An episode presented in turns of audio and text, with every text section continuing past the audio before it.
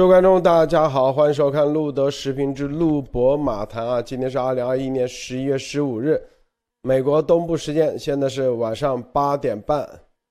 啊，今天啊，这个具体的话题我们待会在节目中说啊。首先让博博士，我们先卖个关子啊。这个节目中，呃，说着说着再把话题带出来啊，大家肯定很关心的话题啊。但是前面之前啊。这个博博士和马蒂娜先分享一下这两天你们啊关注啥啊？对啥比较感兴趣，好不好？啊，好的啊，我先来啊。这个当然了，关注这个最近这个最大的这个大料啊，所以说这个大家可以看到，为什么？因为这个大料其实意义其实非常不一般啊。大家都以为对吧？我们当时都嘲笑朝北韩对吧？嘲笑朝鲜，嘲笑金三胖，嘲笑这个什么白头山血统啊。咱们现在发现自己离白头山血统其实非常近啊。所以说这个才是真正可怕的地方，大家一定要知道啊。其实这个事情。真的不是开玩笑啊！中国老百姓可能有可能会，绝对是啊，吃二片苦，受二茬罪啊，这是绝对是板上钉钉的事情啊！所以我们在节目里面继续跟大家仔细的分享这个里面的一些感受啊。然后今天的新闻里面，新闻里面有几条我关注的东西跟大家分享一下啊。首先啊，今天这个这个伊朗啊玩了一把大的啊，这个伊朗有一个视频流出来，伊朗的空军的一架直升飞机啊，在这个。呃，就是阿曼湾，也就是就是在那个波斯湾上空啊，就以非常高的速度啊接近这个美军的这个埃塞克斯号两栖攻击舰，而且是绕着这个两栖攻击舰飞啊，在最近的地方大概只有二十几米远啊，所以说这是一个非常危险的一个行为。虽然说这个直升机没带武器啊，但是美军也没有做这个就是说射击啊这样的这个动作啊，没有把事态扩大，但是这个事情是非常非常危险的，尤其是在国际海事啊这方面的话，所以说伊朗这今天是搞了一把。大的啊，比比较有意思啊，这是一。第二就是说啊，又是一个啊，我们一般说的比较邪恶的国家，今天又干了一个好事儿啊。这个俄罗斯啊，俄罗斯今天进行了一次反卫星武器实验啊，它就是用这个地面发射的这个导弹啊，把一枚这个在这个轨道上面未运行的这个。呃，报废的卫星把它给击毁了啊！知道这枚卫星呢是重达两吨多啊，比以前中共呃所做的这个反卫星实验的时候击毁的卫星要重好几倍啊！所以说俄罗斯的这个这个这个啊技术还是牛的，但是啊，但是这个里面就有一个巨大的问题，就是说大家一定要知道，这个太空垃圾是个巨大的问题啊。为什么一个，比方说一个报废的一个啊卫星在轨道上面对吧？它是一个垃圾对吧？如果你要是一一颗导弹把它给打碎了啊，就立刻变成几万颗、几十万颗小垃圾啊！而且这些垃圾，因为它保它那个导弹爆炸时候的这些这个动能，会导致它的这个轨道啊变得不确定。啊，当然了，有很多会落回地面啊，就是说燃燃烧烧毁掉，但是有很多会在轨道上啊，而且它会它这个呃卫星的轨道离这个国际空间站其实不远啊，所以说这个会对国际空间站直接造成威胁啊，这个其实是呃美国的这个 NASA 今天的这个发布的这个新闻发布里面讲话极其严厉的一的一点啊，就是说他用了 reckless 这个词，就是说不顾一切的愣头青似的啊，这个就是说。为什么大家一定要知道，在太空里面，我们虽然看这个大家在这个宇航员在天上飞的慢悠悠的，是吧？出舱这个啊工作也是慢慢的这个动作，其实啊速度极快啊！这大家知道，国际空间站在这个轨道上面，相对地面的速度是两万八千公里一小时，两万八千公里一小时啊，将近三万公里一小时啊，所以说。这个如果一个小小的一个碎片碰到的话，都会形成巨大的爆炸和巨大的这个动能释放啊，所以说这点上面来说真不是开玩笑，而且这个航天器，尤其是这个像国际空间站啊这样东西都非常的精密啊，一旦碰到那个。碎片的话会造成灾难性的影响啊，所以说现在就是说，因为俄罗斯的这个反卫星武器的这个实验啊，太空里面白白的多出了几万片这个卫星碎片啊，就是说太空垃圾，所以说这点是让这个国际这个航天业的这个从业人员都极其恼怒的一点啊，所以说这点，呃，是今天一个比较大的一个新闻，现在所有的这个。观测的部门，美国的这个太空军的这个太空司令部和这个欧洲航天局啊，都在观测这个啊，就是反卫星武器爆炸以后它造所造成的后果评估啊，看有哪些这个啊碎片。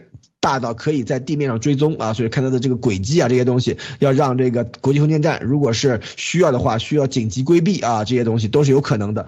所以说这个新闻可以说今天我们可以看到啊，这个俄罗斯干的这个事情很不地道啊，虽然是这种绝密的实验，他在这个事前也没有通知这个西方啊，但是这点上面来说的话，这个啊行为来说是很负很不负责任的一种行为啊。好的，路德，我先分享这么多。好，马蒂娜啊，分享一下。好的，嗯，我这两天几乎所有的有意识的精力都都被关注在那个习王朝的爆料上面了，每天都在跟着直播狂挖那些内容，因为你要是挖慢一点，马上就没了。就像我昨天在找那个呃，就习仲勋的那个视频的时候，对对对，很快就没了。刚刚看完。我就刚刚看，因为我一边看一边录屏嘛，然后看完了，突然之间就说对不起，你所在的区域无权观看这个视频。我说哇天啊，还好我把它抠下来了。嗯，那我我所关注的，我觉得现在有一个非常非常长的一个，呃呃，不是非常长，就是就是一直都在持续发生，但是我们呃我好像一直都把它忽略掉，就是关于白俄罗斯的这个事情，因为之前这个白俄罗斯它不是有海量的难民跑到波兰那边边境去闯关嘛？然后人潮人海没办法阻挡，呃，然后之前拜登他已经跟着欧盟的主席两个人对话，就说对对这种呃独裁专制的这种事情必须要跟他对抗，千万是不能去纵容他。所以欧盟主席接下来就是在上个星期他就发布了对白俄罗斯就制裁所有的这些帮忙运输呃运输难民的人啊，包括这些旅行社、航空公司什么都给他们列了一个制裁清单。冻结他们在欧洲的所有资产，而且把他们这些被制裁的这些人，他们去欧洲的这个旅游签证什么都给他全部禁止了。然后在这个中间就发生的事情，就俄罗斯就派了呃他们的呃飞机过去，就是战略轰炸机，是是有那种核打击能力的，派了两次。还找了一些他们的白俄罗斯的军队，跟着俄罗斯的军队散兵一起在那边军演，就是在白俄罗斯那边的区呃界限里面。然后这个事情就波兰就指控，就说的这个危机应该幕后老大就是俄罗斯的普京吧。然后大家就开始跟着普京去谈这个事情。那发展到现在就是呃，白俄罗斯他在跟着其他的跟他们对抗的这些国家，比如说德国。啊，白俄罗斯跟着德国说，如果你们觉得你们想要去接纳这些难民的话，我可以帮忙跟着难民谈一谈。呃，因为现在我们自己跑过去劝阻的时候，难民说他们不想回家，怎么办？所以呢，呃，德国的外长他现在也怒了，他就是呃，他就警告这个卢卡申科，就说的制裁我们肯定会继续，而且我们的这个欧盟的制裁会越来越严厉。那包括波兰、立陶宛还有。呃，拉脱维亚他们也打算一起去，呃，往上面去报，就是启动北约的这个第四条，请北约来介入这个事情。那我想问一问，不过是，就是您觉得这件事情，他在这个时候这样去出手，那关于现在我可以看到最新的呃可呃报道，就是关于俄罗斯普京，呃，普京他是说，啊，请你们自己去跟着白俄罗斯坐下来商量一下，你们自己去谈吧，这个事情。那您觉得普京在这个时候他是在帮助习地吗？还是他是趁乱行动，趁乱去扩张自己的权力范围？您觉得他最主要是是哪个方向？俄罗斯他的这个，我觉得啊，俄呃，我个人观点就是俄罗斯他的这个目的只有一个，就是让俄罗斯更强大。只要是能够服务于这个目的的，他都会他都会去干。都都会去干，所以说俄罗斯它一直以来是在这个中美啊、中印啊这边。你看我们昨天昨天晚上刚说的这个啊，俄罗斯要要呃要要给这个啊印度的 S 四百这个导弹交货了，对吧？然后往中国也在卖，是吧？以前是吧？所以说两边卖武器啊，这是这个作为这个军火商的这种这个啊这个啊。做梦都想完成的一样的一个态势，就是两边都可以动用他的武器，然后两边互相打，是吧？所以说这个里面大家要知道，俄罗斯他最近的一系列这个骚操作啊，都是为了在这种这个乱世里面。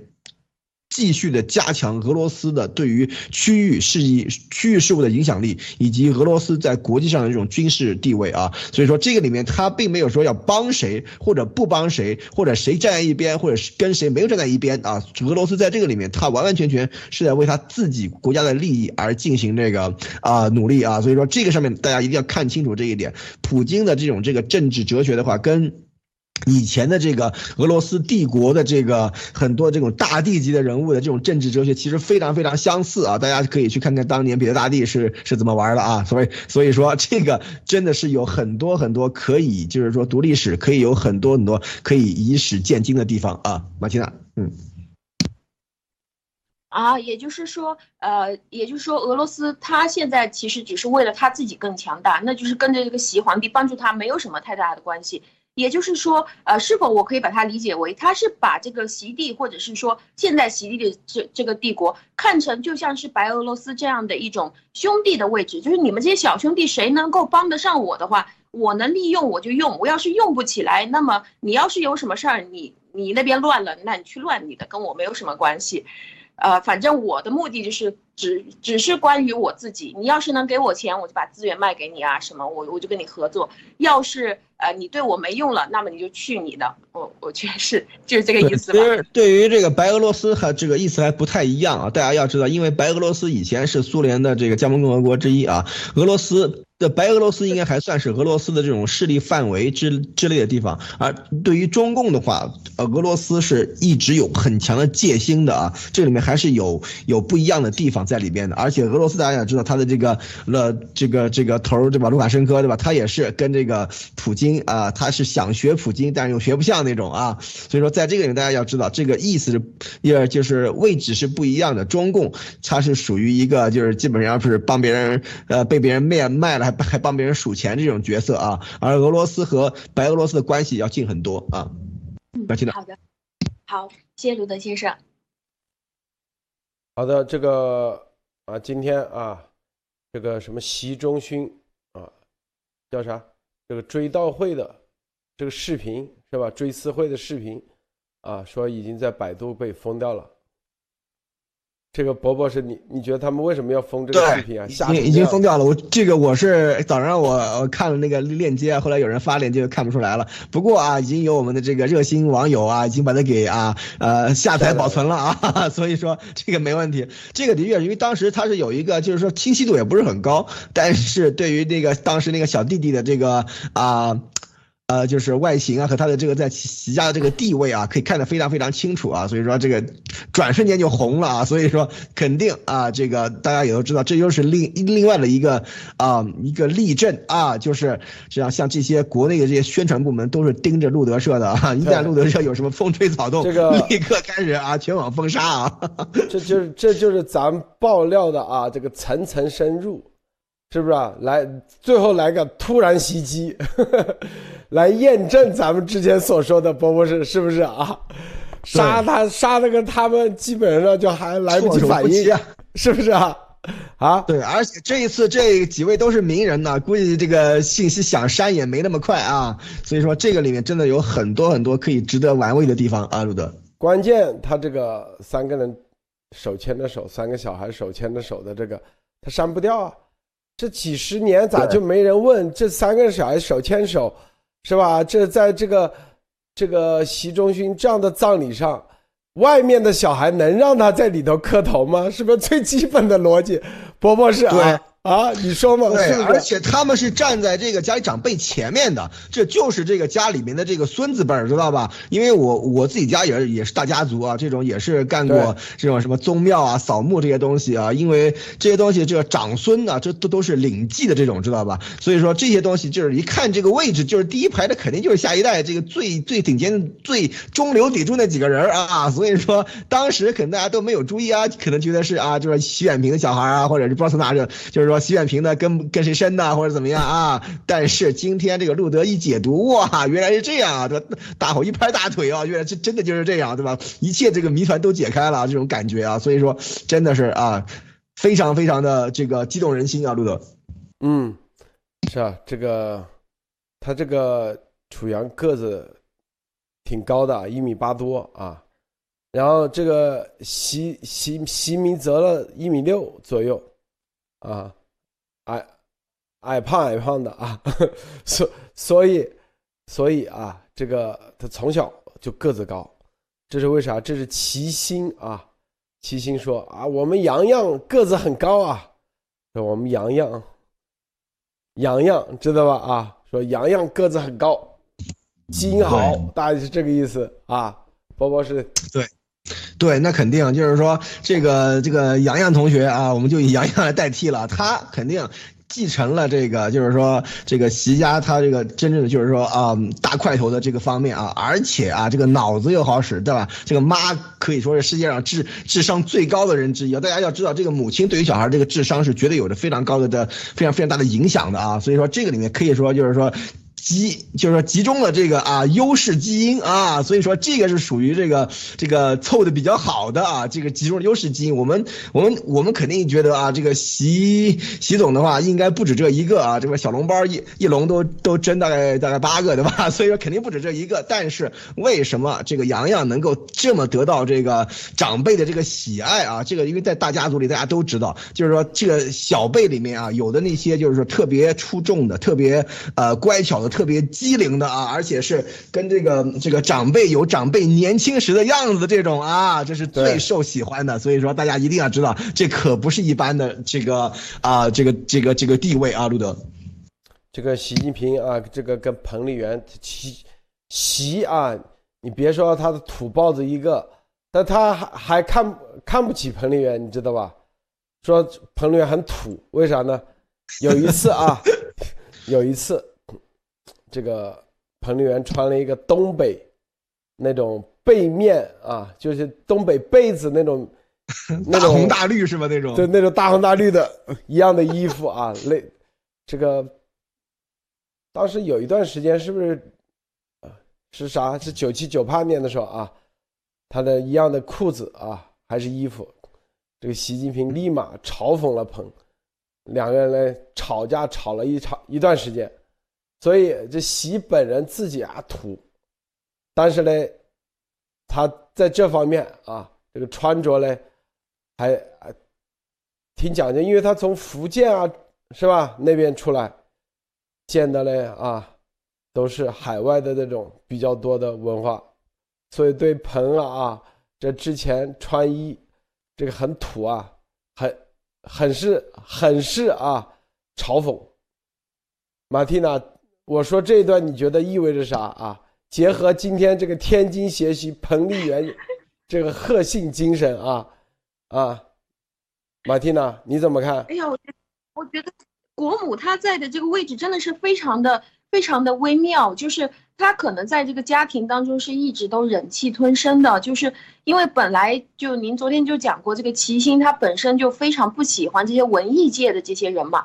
尤其是像他这样唱红歌的，他本身工作内容就是非常需要土一点啊，或者是这这样红一点啊，就是呃，他要结结合这种大众的这种口味嘛，就是大家如果是看他穿的很红啊，或者是呃穿的像二人转啊这个样子，可能大家接受的接受度就会比较广。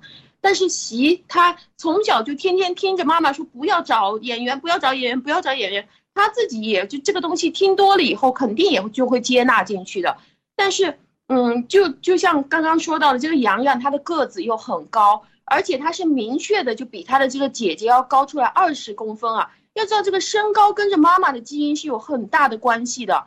他的妈妈是这种那么聪明的女儿，他妈妈的身高也肯定是比彭丽媛要更高的。而且，这个这个孩子在呃全家的这种爱当中啊，他长得也会呃长得也更好，是吧？他心理也会更健康。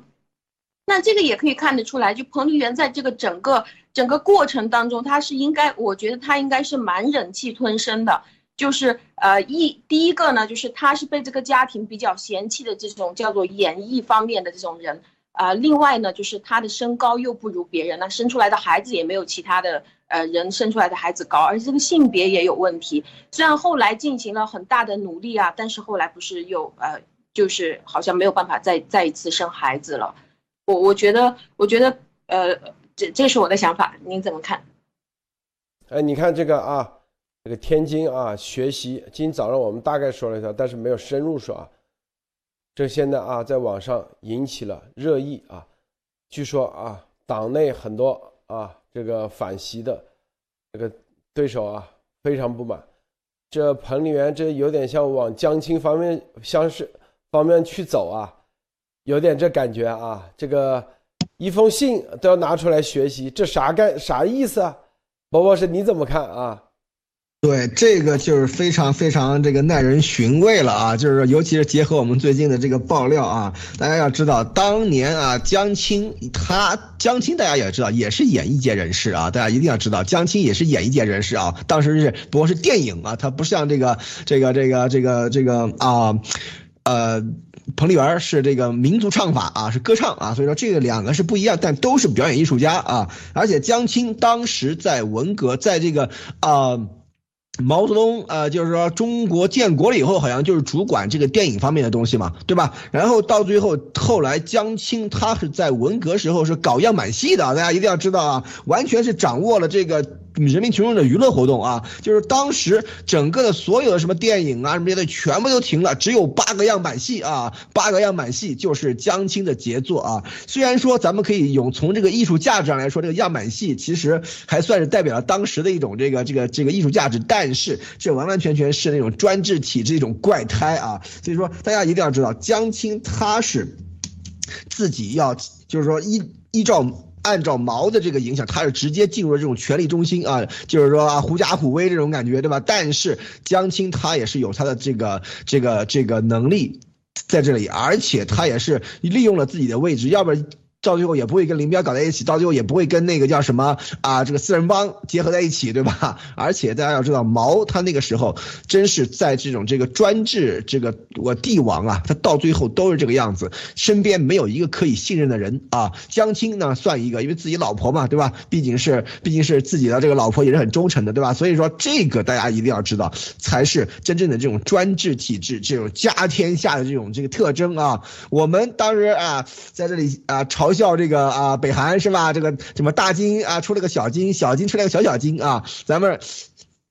现在大家可以看到了吧，中中共国这么搞下去啊，估计还不如北韩啊。所以说，彭彭丽媛她现在这个呃位置，其实我觉得她的这个态势比当时江青还要好啊。这点那有其实是有几点原因的。第一点就是说，彭丽媛她是在跟习近平这个这个结婚以前就非常出名了，大家一定要知道，他在跟这个习近平结婚以前就是一个全国知名的这种这个著名著名歌唱家。啊，形象也是非常正面啊，这是一。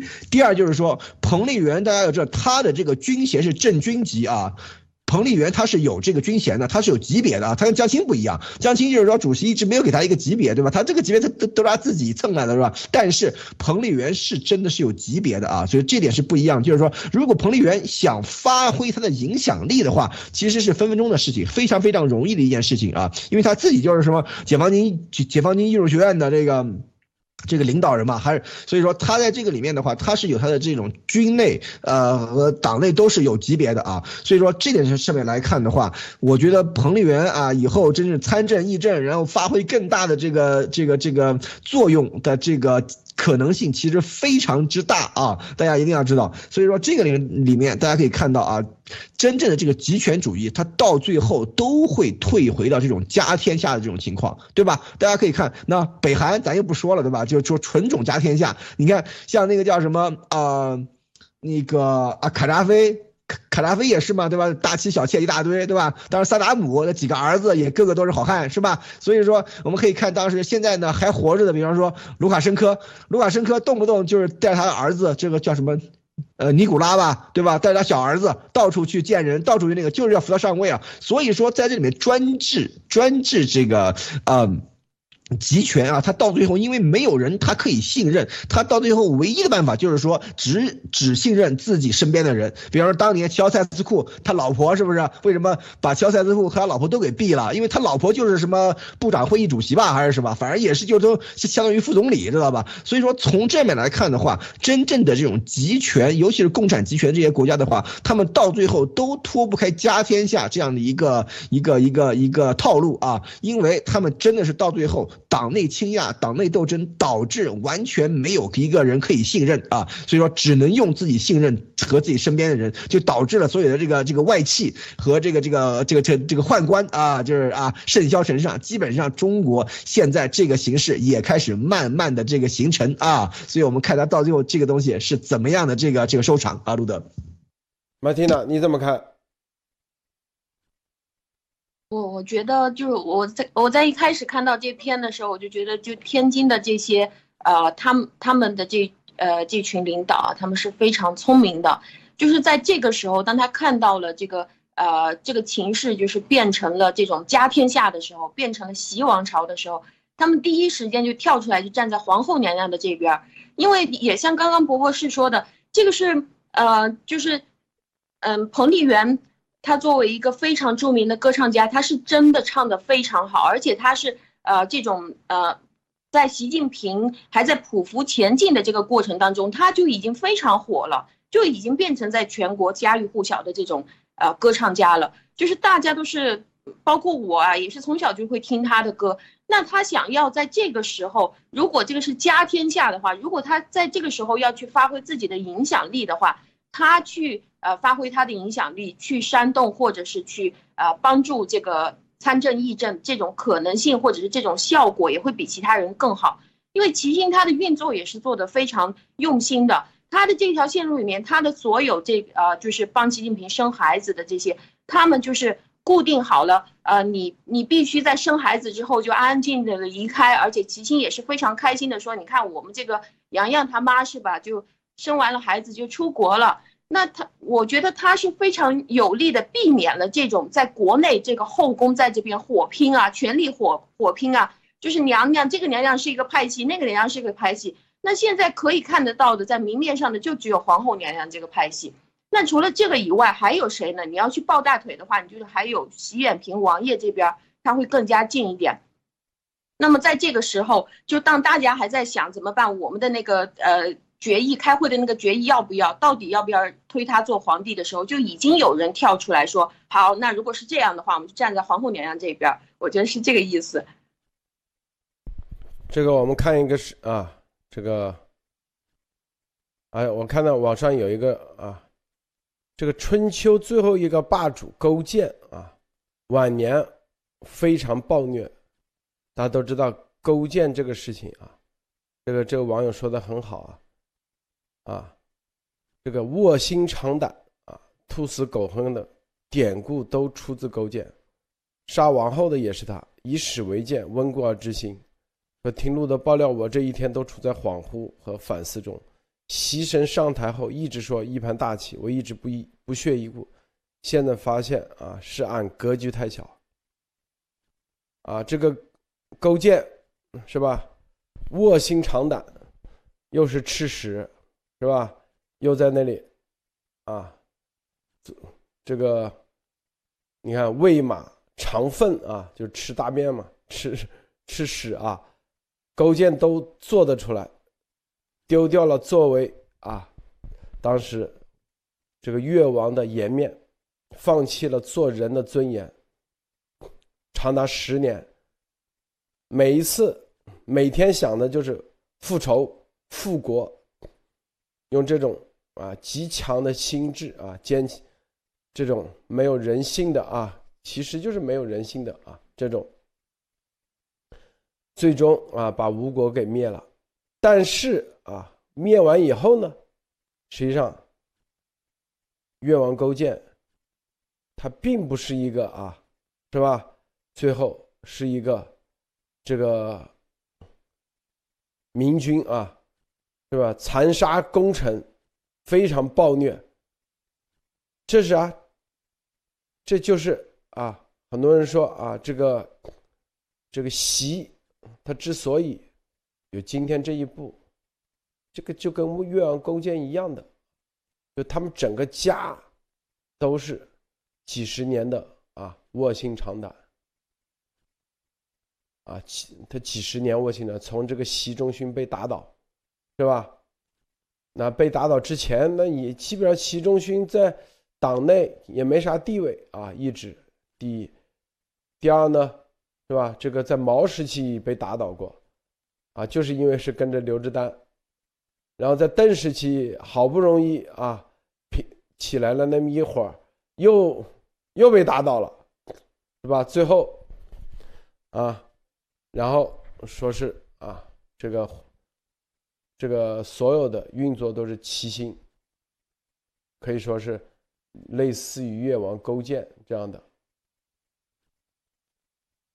这样的卧薪尝胆。现在啊成功了，那你说他们的心这个内心是怎么样的？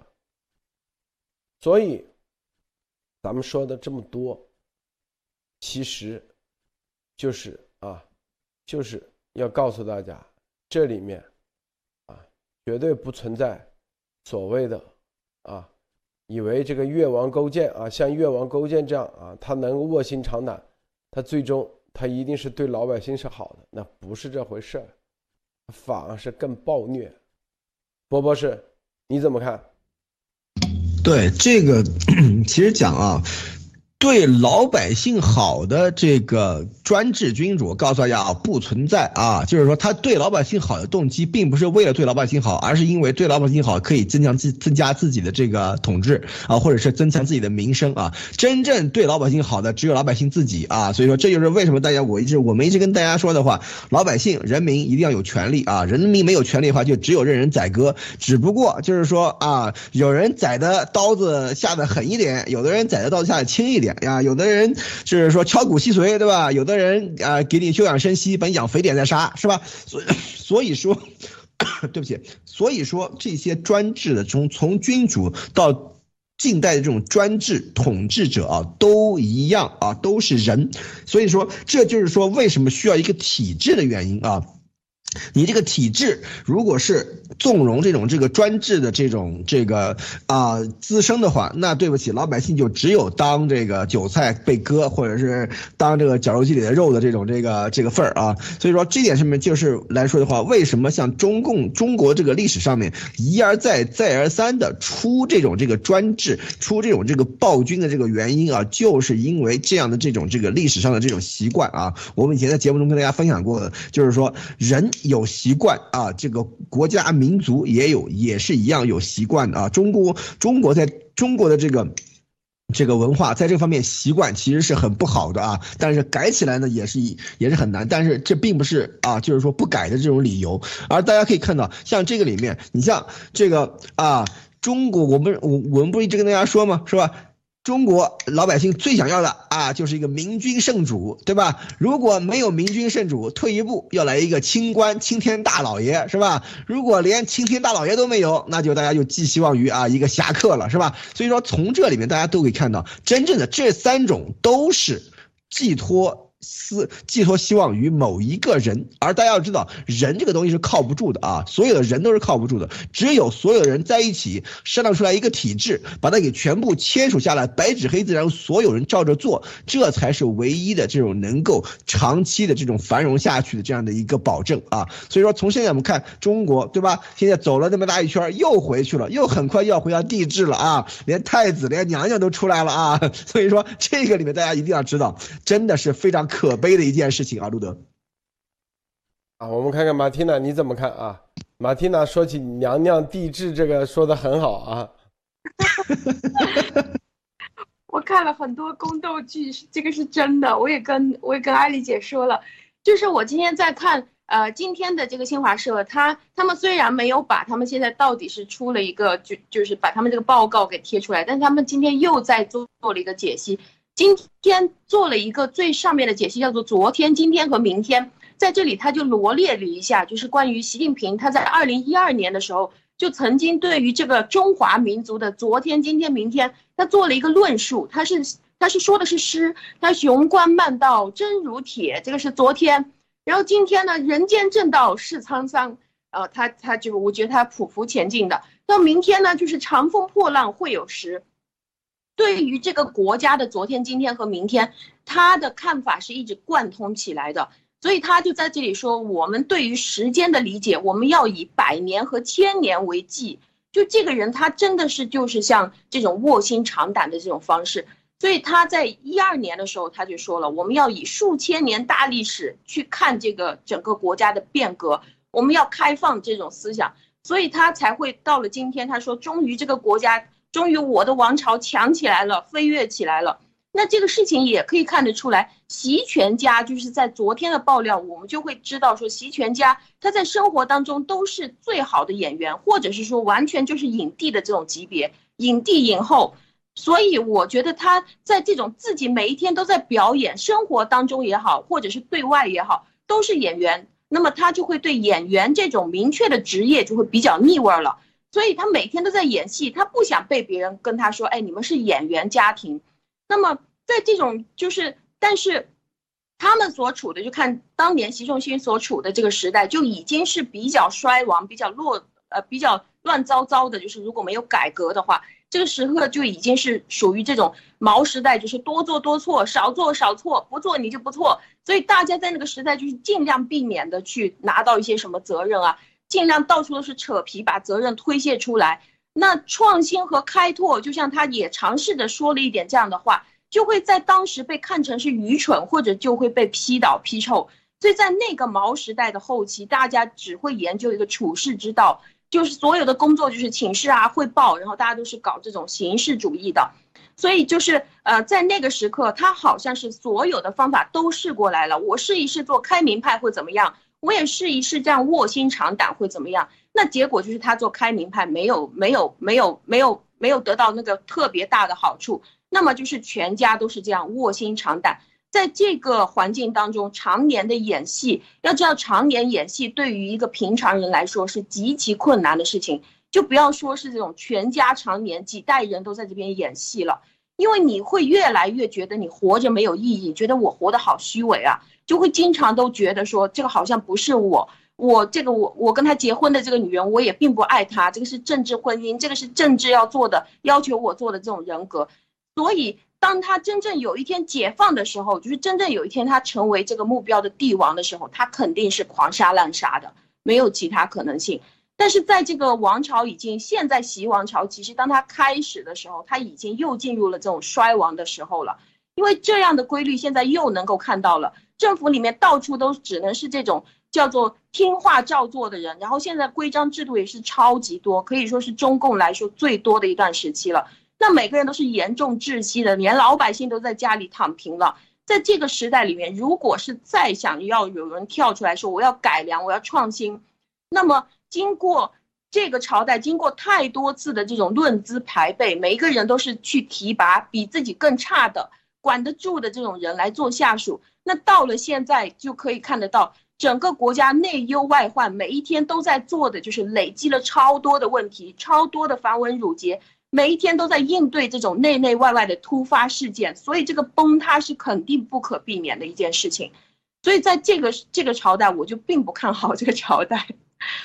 谢乐乐先生，这个这之所以啊，彭他们要向彭丽媛这个学习。已经学了学习了几天了啊，现在是吧？可见这个天津想啊巴结这个习都没门路，抓住这个彭丽媛的一封信就开始做文章了啊，要巴结彭丽媛，从彭丽媛这里这条路上往上去走啊。呃，你看这很很悲哀啊，很悲哀，这都啥年代了啊？啥年代？这当时有点像这个啊，刚才说。江青啊，学习江青什么什么精神啊，啊，江青什么什么精神，当时一样的概念，啊，可见啊，其实就是习啊，习神现在所造的这个体系里头，现在已经啊，就是一个天津的市委书记都已经无法直接跟习啊沟通。说上话了，看样子啊，天津市委书记李鸿忠，看到没有？都得要啊绕绕着彭丽媛这里找彭丽媛托关系去打招呼。所以啊，大家看这个，这整个的这个现在啊，这个中共的这个体系啊，它问题。问题不是一点点，是很大啊，很大。然后相互之间啊，互相之间这个宫廷内斗，它既有点像当时文革的文革的啊，这个毛时期的，是吧？这个毛时期的斗争的特点，一个是江青这边，哎，后来呃。啊，之前有这个林彪是吧？啊，中间还有个周恩来，就是周恩来说了嘛啊，就周恩来就是叫做外相啊，这个相，然后呢，林彪啊，林彪没倒之前，是吧？属于相当于这个继承人一样的，然后但但是中间还有一个江青，谁也不知道谁先倒，啊，林彪没倒之前啊，所有人都是林副主席，千千岁千岁千千岁啊，九千岁是吧？突然间啊就倒了，所以现在他这个整个一样的，同样的概念，啊，同样的。这个玩法也也是一样的，同样的命运啊，最后同样的结局。博博士，你怎么看？对，这就是一个这个悲哀的地方啊！所以说，当年文革的时候，这个肯定要再来一遍。我们当时这个天津市长还是天津市委书记李鸿忠，对吧？什么忠诚不绝对，绝对不忠诚，不就是他吗？马屁精一个，职业马屁精啊！这个东西就是说，他能够拉下脸来这样子拍啊，那一个拍的习神受用了，他就能往上爬。所以说，现在天津这个地方又开始啊，这个习的这一道这边是搭不上了，对吧？他们就开始要搭这个走这个啊，这个啊。呃，这个娘娘路线啊，对吧？开始开始吹捧这个彭丽媛，对吧？然后呢，大家要知道，因为这个事情是天津有一个音乐音乐学院啊，就是说那个美国的那个那个。茱莉亚音乐学院是在天津分校开业啊，所以说这个上面来说的话，因为搞音乐的嘛，这个这个彭丽媛肯定也是写封贺信啊，或者怎么样，对吧？但是这个呃天津就拿着这个开始做文章啊，这里面就是可以看出来，很多的人啊就能够嗅出啊这个政治的这个里面的一些风吹草动，一些方风向啊，因为这个习的这个家天下很快就要成型了啊，一旦习的家天下成型的话，那那那这个叫什么彭丽媛什么这些的话，肯肯定都是这个啊，比当年江青的这个位置还要厉害啊！所以说这个里面大家可以看到，现在这个马屁这个东西啊，一定要拍的早啊！就是说，就是说，在官场里面混的可能都知道什么意思，就是马屁这东西啊，一定要拍的早。你要在福建的时候，你就跟习是好哥们儿，对吧？跟你。到等骑到了上海，你再想拍来不及了啊！所以说这个里面都是这个样子。像现在，哎，彭丽媛开始有一点，你看他，彭丽媛上个上个月吧，什么时候搞这个什么什么联合国妇女啊、女童啊什么什么一个的一个什么会上面也也讲话是吧？说这个，说是也好像是这样的一个东西，我我我记不大清了啊，就是类似这样的一个公益的一个活动。然后从那以后。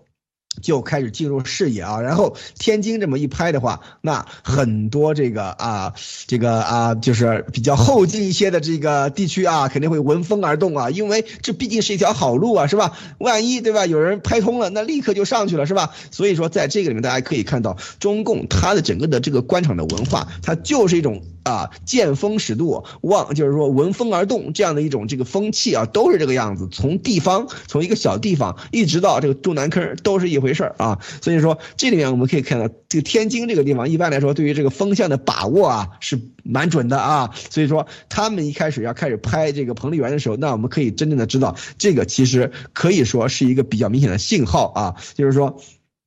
习的这个家天下可能啊，真的很快要成型。当时大家要知道这个，对吧？金正日呃，金日成的这个太太，对吧？金正书是吧？当时也是啊，大元帅级的人物啊。所以说这个是属于这个这个这个这个啊，主体思想的这个主要的这个啊功臣啊，就是缔缔造者啊，也是跟中共关系非常非常深的啊。然后后面对吧，是金金那个呃金正日对吧？然后金正恩，你看没，都是正字啊。所以说这个都是有原因的。所以说，这个里面大家一定要知道，这个啊，这些啊，就是啊，红太阳的这个太太们啊，都是炙手可热的人物啊。所以我们就可以看到，顺理成章，我们这个彭妈妈啊，也是很快，我觉得啊，会有很大的这个机会进入权力中心啊，这个是很有可能一件事情啊。路德，你知道习啊，在陕北啊，他其实从来不读书的，他最读的最多的是啥书，知道不啊？啊？七侠五义，啥书？七侠五义，好吧。到了福建以后啊，最喜欢看的是啥片子？你知道吗？啊，武侠片就是黑帮片，比如说《教父》啊这些，知道吗？啊，所以啊，这个这他说是啊，这个书也看，那纯粹胡扯，他就看《七侠五义》啊，就这些书，就浑身啊一股江湖气息，是吧？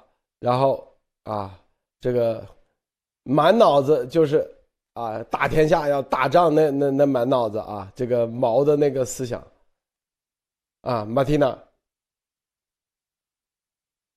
哇，他，呃，这个这个可能可能那个骨子里面的那种匪气啊，这个才是真正他的性格。但是他在对外的时候就装的特别温文尔雅，而且有的时候看上去好像有点呆萌那个样子，所以大家会把他说，哎，他是维尼熊，很可爱的一个东西。就是呃，我也非常赞同刚才波波士的这个观点，就是天津这个市委书记，他现在应该是因为已经没有办法去直接跟着习这边对话了，因为习现在太高了，他正在往上面登嘛，他要爬到皇位去，所以你离这个皇位太高了以后，现在只有去尝试，我觉得他的这个行动力也很强，就是通过提前跳出来吹捧这个皇皇后娘娘。来获得自己的升迁，或者是获得提早解决自己这个区域里面的问题，因为现在中国就是到处都有问题，而且哪里的问题都挺大的，都是累积在那边的。那呃，因为习帝呢，大家也都知道，他这个人是不在乎这个项目该不该有没有意义的，反而是对于这种卧薪尝胆爬上去的这种人来说，哪怕是这个项目是错的，这个错的项目越是错的，大家越是耗费这个。特别特别多的时间精力去完成，特别是就像累死你一样的，这个就更加让他爽了，更加让他觉得哦，你看我的权威有多大，我叫你去做一个错的事情，这个就像是古代的是埃及人去建金字塔的时候，或者是说就像当时的秦王去要求你，管你累死多少人，反正你去给我建长城。那今天也有啊，今天就是雄安新区，或者是说可以看到这个太上皇他的陵墓也是大到吓死人的，所以。在接下来，他们要做的有可能就是像毛时代的这个文化革命，因为他是真正只只是去看这个黑帮片嘛，那么就要把这些有文化的、有思想的这些人全部都斗下去。那文革的时候，毛泽东他做的事情就是每一天都在这边是叫做强制性的让你听广播，就是你从早上爬起来了以后就开始一直对着你广播，这个广播是没有办法关掉的，电线也没有办法把它拔掉，你拔掉的话，你就是。非常有问题。那每天就是跟你直接重复一个东西，无产阶级文化大革命就是好，就是好，就是好，就每天就跟你说这个东西就是好。然后慢慢的人就在这个里面就傻掉了，就慢慢的就洗脑，就像他现在开始说这些空幻的话。那么也像呃，他现在接下来这个这些官员也会像每个王朝末期的，就是叫做三指官员啊，就是每一天要做的就是请求圣旨啊，接受圣旨，传达圣旨。这些人是不会出错的，所以如果你在这个时候你还想搞改革，你还想说我觉得这些项目不好，我想跳出来，你要个性毕露的话，那大家因为所有的官僚层，大家都是属于这种比较昏庸的这这种人，他肯定会每一天跟在你屁股后面去挑你的刺啊，你跟大家格格不入，那大家就要把你批倒批批臭，把你在这个是这这个呃体系里面把你踢出去，所以习他那么喜欢去。到处去打架，或者是到处去抢，这个也可以看到，就像是在明朝末期的时候，每一个人每一天做的事情都是这种说好话，就是说我们太强大了，我们实在是不能再强大了。那么怎么办？就是潮水一样的奏章都往上面递，就是我们去，我们既然那么强大，我们就扩开我们的疆域吧，我们赶紧出去打仗吧，到处南征北伐吧。所以在这个时候，一开始皇帝就是说，OK，那么我们现在先派一些人出去试一试。就像席地一样，我们先飞机出去绕一绕啊，因为因为我们太强大了嘛，大家都被洗脑了。那接下来就是可以发生的事情，就是真正出去打仗的时候就一败涂地。谢谢卢德先生。啊啊，博博士你怎么看啊？这习这个喜欢读这个三三侠五义啊啊七侠五义啊。其实啊，我觉得习啊读这个七侠五义什么这些东西啊，其实他是怎么说呢？也是啊。对于这个中国这个民情的这个掌握来说啊，看什么三侠五义、七侠五义，要比这个这个李克强啊，他们这种搞这种阳春白雪的这个人，其实要接地气的多啊。这是一。第二就是说，习他自己啊，他自己他在文革时候就是一个打架打出来的啊。以前我们可以看到一些聂卫平的一些回忆啊，习近平和聂卫平其实他们关系很好的啊。当时在这个北京四中吧，还是他们那个时候对吧，都是在一起的啊。因为他们俩，他是习近平当时属于那种这。这个这个这个成成分不是很好的嘛，对吧？所以经常被打，但是呢，在这里面也是积累了丰富的这种打群架的这个经验啊。所以说这个大家一定要知道，其实这个很重要啊。所以说这个里面就可以看出来，当时习就是一个好勇斗狠的一个人啊。虽然说他可能当时战打打群架也没占什么便宜，但是这个毕竟是一个非常丰富的经验啊。而且后面他看这些，比方说七七侠五义啊，像这些书的话，江湖义气啊。非常非常浓，这个其实在中国官场上面其实是很重要的一点，大家一定要知道，不是说啊，中国官场可不是那种什么你书读得多啊，就有就有人敬仰你啊，你要敢干啊，你要能够为兄弟两肋插刀，知道吧？你要能够要把你的人保护的特别好，然后把地把这个对手和队友的人往死里整，这样的人才有人跟你啊！大家一定要搞清楚这一点啊！中共的这个官场可不是什么什么好玩的地方啊，真正的要。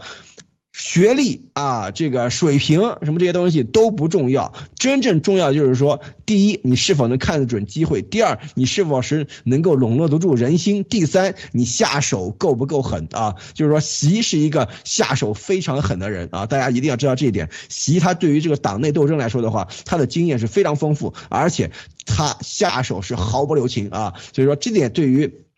这这就是为什么我觉得这个江啊，他们看看走眼的一个原因，因为这样的人他不出手的时候你是不知道的。就是说以前我们就是说呃小时候对吧，就是就是当时年轻的时候对吧，也是干过一些比较傻的事情是吧？就有一个同学就是说平时很老实很蔫啊，对吧？也平时也不怎么样，但是有一次打群架的时候，直接拿板砖轰人脑袋，知道吧？所以说这个就是人，这种人就是最厉害的那种，就是说他平时看上去老老实实的，特别乖，但是一旦你把他逼急了，一旦到了这种关键时刻的话，那下手是非常的狠的。习就是这种人，所以说这个大家一定要知道，看像他这样的人拿到了这种这个大位的话，将会是整个这个国家的这种灾难啊！为什么？因为一个领导人的这个。搞法啊，一个领导人的这个做法的话，能够影他所他所秉承的这种这个主斗争哲学的话，将会影响整个国家甚至整个世界啊。所以说，习看那个什么七侠五义啊，什么这些东西的话，其实也是可以理解的啊，因为这和他自己的这种人生性格以及他自己的这种人生道路里面所需要的这些东西，其实是很契合的啊。这点大家一定要看得清楚啊，路德。好，我们看看这个。拜习会啊，拜习会视频会议啊，它是一个视频峰会啊。现在啊，据说正在视频会议峰会中啊。这个拜登啊，一名美国的高级高员表示，拜登将在谈话中告诉习近平，中国必须像个负责任的国家一样遵守规则，否则啊，否则此去省去啊几万字啊，是吧？说现在啊，正在。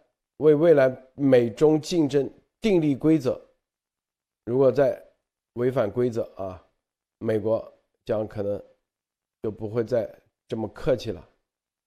说啊，有的媒体还说这一次啊，这个拜习会是避免避免什么冲突，因为中共啊一直在台湾问题上啊得寸进尺啊，威胁恐吓啊台湾。扬言啊，用武统啊等等这种方式，美国给他们这个警告啊，所以这个拜习会还有这一层的啊，主要的这个内容在这里的。当然了，一切啊，明天啊，可能有相应的这个相应的啊内部消息出来，但是呢，现在属于是闭门会议啊，闭门会议，具体说啥啊也不一定啊，全面爆出来。刚刚啊，这个闭门会之前，一个很短时间的啊，这个公开的会议的话，啊，视频会议啊，实际上也没什么实质性的内容。现在在闭门会闭门会议中，啊，在这个关键时刻啊，这个六中全会是吧？习不但确定一尊，还确定了新时代啊，确定了党内的这个前无古人后无来者的这个现在啊这个地位啊，在这个基础上，又和拜登啊进行这个这个会晤，这个视频会晤。这个博博士，你觉得啊，这个这个会晤的话，会是好消息还是坏消息？你觉得啊，博博士？好的啊，刚才关麦了，不好意思啊。这个里面，我觉得单纯的说好消息或者是坏消息来说的话呢，其实都不能够以一个好字或者坏字来概括。首先，中美的这个对抗是肯定的，在这个啊台湾问题上，在这个啊就是新疆的问题上，尤其是尤其是台湾问题啊，以及现在的很多这个贸易方面这些问题上的话，美国是不可能退让的啊，这是一。第二，如果没有这个美国不可能退让的话，那能够给中共的这个。啊啊，就是说运作的空间就非常之小，而且习他现在这种战狼外交也是保证了他自己不可能后退，对吧？所以说一旦双方都没得退、没得选的话，这样的接触的话，其实能够达到的这种实质性的这个进展啊，就是非常非常小的啊。所以说在这里面你要想取得什么突破啊，我觉得是很是不可能的一件事情。只是说在某些这个小的层面啊，比方说什么气候合作啊，刚才不是这个习不是啊，嗯。许诺要要要怎么样怎么样吗？在这方面，对吧？也许可能获得一些进展，对吧？所以说来换取一些其他方面的支持，对吧？所以说这个里面大家可以看到，比方说最近的很多热点问题都可以讨论嘛，比方冬奥会啊，对吧？比方说台湾问题这些东西。所以说，我觉得这一次拜习会里面，它。我觉得是不会有什么大的实质性的这个进展啊，基本上可以说是像现在这样一种维持原状，最多是在某些小的方面啊会有一些这个啊变化，比方说更好或者更坏。像现在这个美国对于盟友的这个拉拢是非常非常的这个大力啊，最近刚刚出来的一个消息。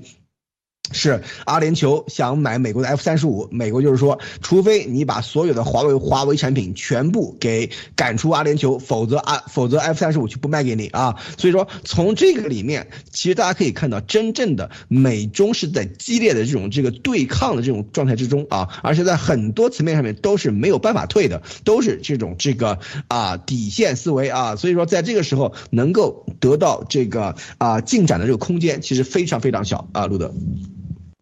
是的啊，这个博博士啊说的太对了啊，这个就是啊指望中共指望这次拜习会啊啊再一次忽悠美国，基本上做不到。刚才说的沙特这个事情啊，就特别有意思啊。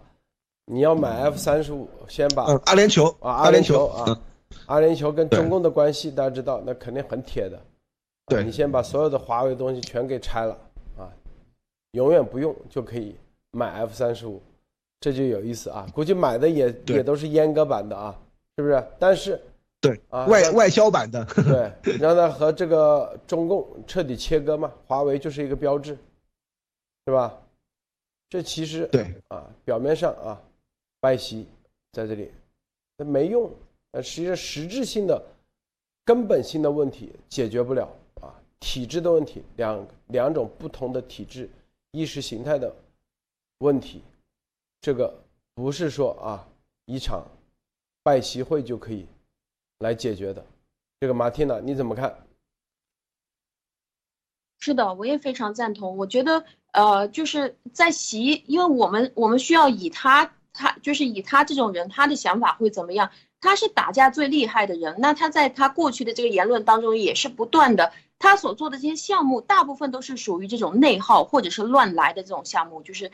他自己拍脑袋一定要去做的这些项目，那他在党内也在不断的提到关于斗争啊，这种斗争是在内部去自宫的一个办法，就是除去异己，所有人只能对我效忠。要知道他是已经演戏演了那么多年的一个人，那他当他失去了生活的意义，当他觉得我活着没意思的时候，这种人当他登上来的时候，他需要的马屁是巨量的，或者是天量的马屁。随便他做了什么东西，你都只能说好，而且你一定要是马屁的这种，呃，这种效率啊，或者是说马屁的这种，嗯，这种内容一定要是非常非常优秀的。而且在这个过程当中，是他叫你干嘛，你就要干嘛。这个就就不管他做的这个事情对不对，你就不用去管。但是他需要全党全军在这个时候必须要听他的指挥，因为台湾的这件事情，它是一个对外的合法性，就是说国际社会是否承认中共是一个合法的政权。那么在这个事情上面，它的解决方式就是它的注意力都是那么两年来都是集中在里面内斗的。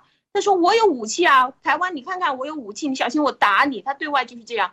那但是他精力基本上全部都集中在对内的合法性，也就是在每一个人都张着眼睛去看他的这个过程当中，我要当着全党的面在你们面前登基，成为你们的皇帝。那对外，我觉得他用的手法就是对外放的毒，是吗？然后请鸭王这种人出来搅乱外国啊，就是意思就是你们不要来干干扰朕现在要做的这件事情，敷衍你们一下。只要你们乱了就行了，我你们不要来管我。他的注意力就是集中在现在要登基，所以我觉得他个人是跟我们现在正在关注或者这两年来关注的这个国外事态的发展是不在一个频道的。他对这些东西是不感兴趣的，他感兴趣的是卧薪尝胆那么多年是为了登基。那他对于他来说，国外的领导人我都见过了，我刚刚开始呃变成主席的时候，我都去跟他们握手，都见过了。也不是什么样的多厉害的人嘛，随便他们啊，放人出去把他们搞乱就行了。但是最重要的是，现在不要干扰了我的登基大事儿。所以我觉得这一次会议应该不会有什么实质性的变化。谢陆先生，这个过几天啊，再回头再放一个啊，这咱们再啊，这个爆一个一个猛的料啊，给大家，在这个如今啊如此平淡无奇的。这个啊，这个啊，还咱们放一些啊猛的东西，让大家来啊感受感受，好不好？波波是啊，那真的是太期待了啊！这个咱们这个叫做情报啊，对，情报，咱们是情报啊。给大家提供一点情报啊，这个真的是太期待了。大家要知道，因为这件事情真的是非同小可啊。现在我觉得可能党内啊、党内外啊，就是说强内外，现在都已经都已经对这个事情非常非常的关注啊，可见。墙内的这个删帖力度和这个这个封网的这个力度啊，也是很大的啊，速度很快的啊。所以说，在这个里面，大家可以看到，这个真的啊，我们以前都是看走眼了，都以为某某人对吧，习仲勋对吧，是开明派对吧？他他儿子是个坏东西，其实发现到最后真的是非常非常深啊。所有的这些东西都跟宫斗剧一样哈。所以说，大家这样为什么大大家那么喜欢看宫斗剧，就是因为这些事情在中国真的是在无时不刻都在上演啊。所以可见，这个东西中国的它的这个血统里面有很强的这种这个家天下的这种基因。所以说，很多的这种程度上，一旦你拿拿到了钱，拿到了地位，拿到了这些东西的话，就会有这种家天下的这种这个。啊，想法啊，小到一个家庭啊，大到一个城市或者一个省，甚至大一个国家，都是一样的啊。所以说，很多谁谁谁啊，谁谁谁当时西北王是吧？谁谁谁这个什么东西，各个地方称王称霸的，对吧？所谓的这些当官的啊，都是一样的道理啊。所以可见，这个东西只要你你不跳出这个圈，你。不完全对于这种文化进行这个这个这个深度的这种洗刷的话，这些是没有办法的，会层出不穷啊。所以说这些东西大家一定要呃要好好的这个想看清楚啊，路德。啊，这个很多人说啥方面料啊？这个情报情报，放一段语音给大家听听啊，是吧？这个这语音是某国务委员，国务委员啊。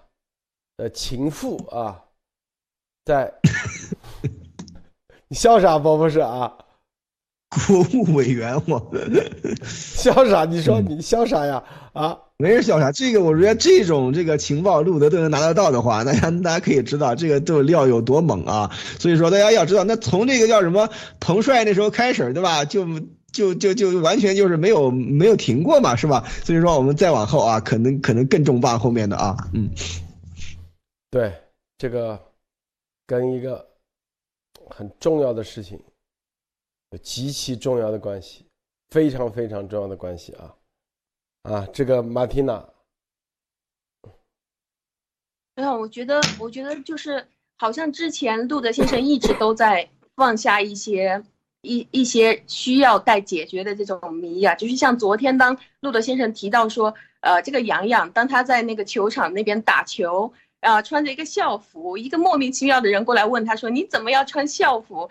他说：“啊，你又不是这个学校的，连这个东西难道都算情报吗？那如果是连这种东西，多少多少年前的还没有上学啊，还还在读高中的一个小孩，那他都在打个篮球，在球场上说个话，这个都已经被记录下来了。那我觉得这个国务委员的情妇他所说的这个话。”也是属于情报，那我就可以看得出来，之前路德先生曾经说过的，不管你在哪里，你在山洞里，面你在球场上，你在任何的一个地方，你旁边的厨师也好，谁谁也好，这个可能这些情报不是说你有可能被搜集，是你已经早就被搜集，已经被分析了。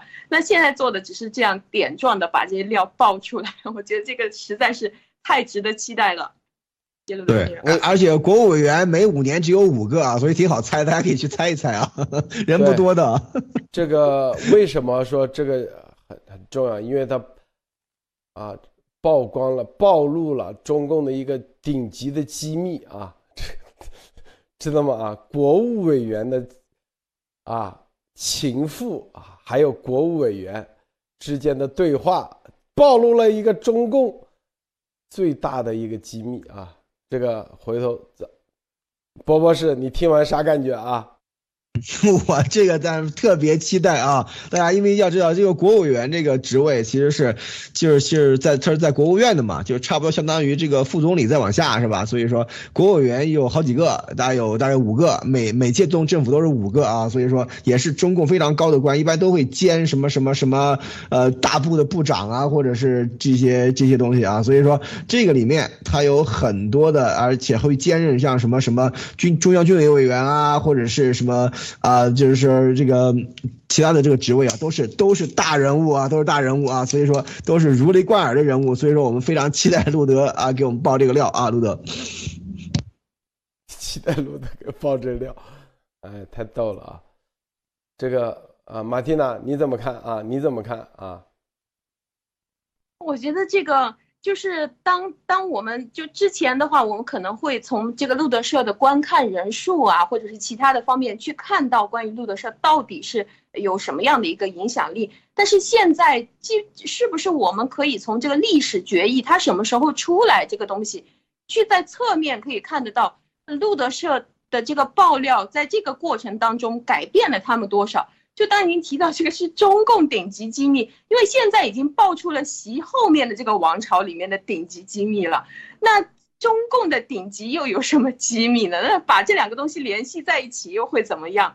我觉得这个历史决议，当它已经没有四天没有出来的时候，法网就已经发出来说啊，这个历史决议是不是因为它不好啊？是不是因为他说改革开放把这一段给掐掉了，所以这个东西一直没有办法商量出来？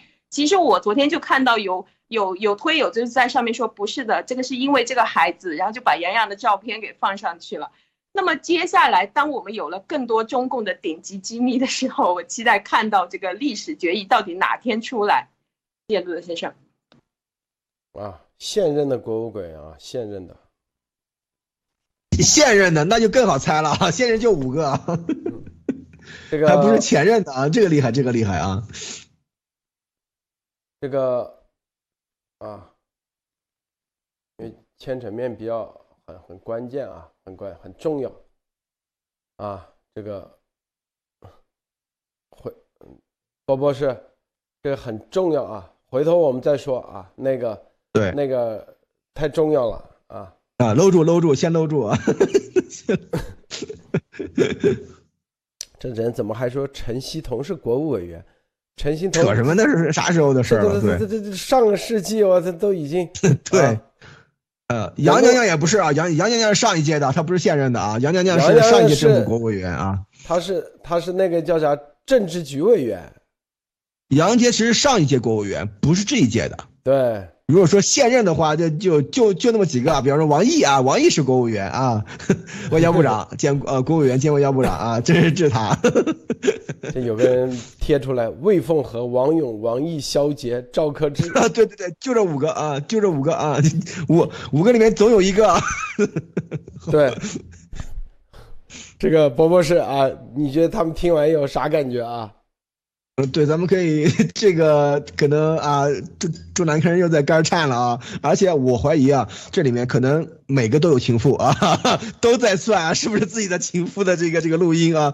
所以说这个不是说这里面，我告诉大家，这里面中共的官儿啊，从这个地方的，从这个科级的以上的，一直到这个中南坑，每个人都有啊，这个不干不净的这些历史啊，就是说没有的是极少数极少数啊，所以说这个里面大家一。一定要知道啊，这个，呃，整中说中共的这个体系啊，从顶到底都烂透了，这个一点都不过分啊。所以说，这从这个时候来说的话啊，这五个里面我们看是是谁啊？就是说啊，能够能够有什么大事？因为大家要知道，你看有很多，比方说，你像肖杰，他是分管国卫办公厅的，是吧？他是一个内内内省大内的，知道吧？所以说，但是这一定是向外的话，那就厉害了啊。比方说赵克志，对吧？公安部部长，所以说这些都是掌握。这个像那个魏凤和国防部长对吧？外交部长是吧？所以说这些都是大人物啊，大家要知道啊。所以说我们拭目以待啊，路德。是啊是啊是啊，估计咱们自己你们内部先啊自查一下，好吧？自查一下，对，赶紧跟先自查一下，沟通一下，好不好啊？这个马蒂娜啊。我觉得这个影响应该会很大吧？就这两天我看评论的时候，有朋友在下面说：“哎呀，谁没有个情妇啊？谁没有一群私生子啊？这什么了不起的？”但是现在我们当他是一个现任的委员的时候，那么重要的，现在内内交外困这个时候啊，上里面也要登基，外面也也需要合法性。这个时候，当我们去看看，就是我们可以看看这个情妇跟这个委员的对话，到底在接下来会不会影响到他们的工作？然后呃，当他们再出来听到这个爆料以后，再出来工作的时候，又会是怎么样？这个就好像是一场现实当中的一场大剧啊！就是当看到这个爆料，然后你再看他们实际当中这帮中共的演员，他们是怎么样跟我演的？我觉得这个太有趣了，太有趣了啊，是吧，波波是啊，太有趣了。对这个现实比这个编剧编的还狗血还精彩啊！就是说没有哪个编剧，比方说彭帅那个事儿是吧？没有哪个编剧敢这么编是吧？所以说这个里面真的是现实比这个这个这个这个剧啊还要精彩。所以说可以可见啊，就是说中共它的这个整个的体系，因为它这个体系的问题，从上到下上梁不正下梁歪，全都是一样啊。所以说这个里面一点都不一点都不啊。让人感到吃惊啊！所以说，现任国务委员就那么五个大人啊，所以说大家可以捋一捋，或者他们自己自己也可以捋一捋啊，到底是啊谁的情妇啊，对吧？这是捅出了捅出来了什么事情啊？所以说这个里面真的是啊非常非常有意思啊，路德。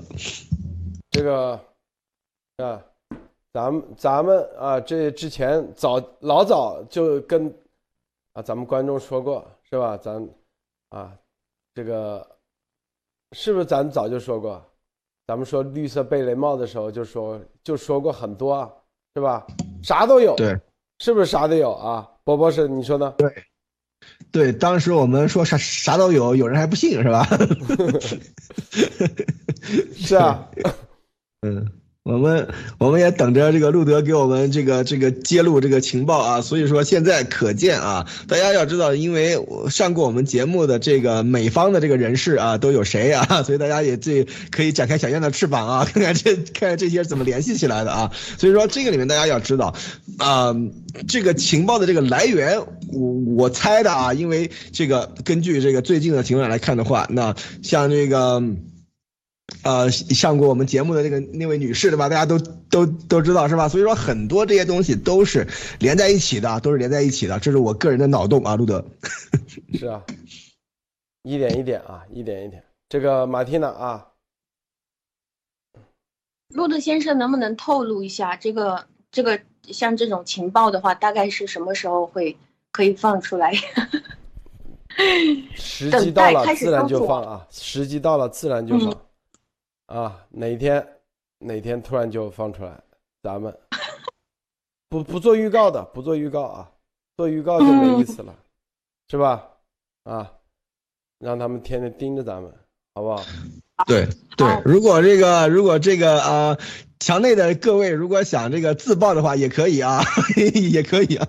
对对，不要让路德来来来说了。如果自自爆的话，接下来路德社爆的时候就没有那么大的感觉了，就觉得也麻木了，已经知道了，所以也可以自爆。对，啊，有人说被鸭王抢了先机，他去抢啊，他他他得得有啊，是不是啊？是不是波波是啊？啊，对，我是觉得这个 Seven Eleven 以后，这个鸭王的这个信息的这个质量越来越差啊，一天到晚经常这样，今天这样，明天那样，然后都没个准谱，然后啥都说啥都说不准啊，所以说现在真的是这个情况真是有变化了啊。好的啊，最后啊，不不是，最后最后再分享一下，咱们今天节目就到此结束。好好，咱们今天这个啊，意不意外啊，惊不惊喜啊？对，有有这位网友说的是非常非常的有有啊啊有意思啊，就是真的是这个样子。因为为什么大家因为中共的这种黑箱政治，他从上到下，我跟我跟大家说，就是基本上都已经烂透了啊。所以说有很多这种烂事儿，他能够爆得出来啊，他能够就透露出来。没有天下没有不透风的墙。你像我们这个对吧，楚同学、洋洋这个事儿对吧，非常非常机密的事儿，很多都。因为你这个人，对吧？若要人不知，除非己莫为，对吧？他肯定啊，会有人知情的人把这个事情说出来啊。所以说，就从这点来看的话，想要让这件事情做的人不知鬼不觉，这是绝对不可能的啊。所以说，这个也就是说。它这个透明啊，它是从某一些方面来进行这个在意想不到的地方开始出现的啊，所以说我们也是看后面我们的这个呃路德还能给我们提供什么更加这个重磅的这个情报啊，所以说我们大家拭目以待。好，路德，好的，谢谢博博士，谢谢马蒂娜，谢谢诸位观众观看，别忘了点赞分享，今天节目就到此结束，再见。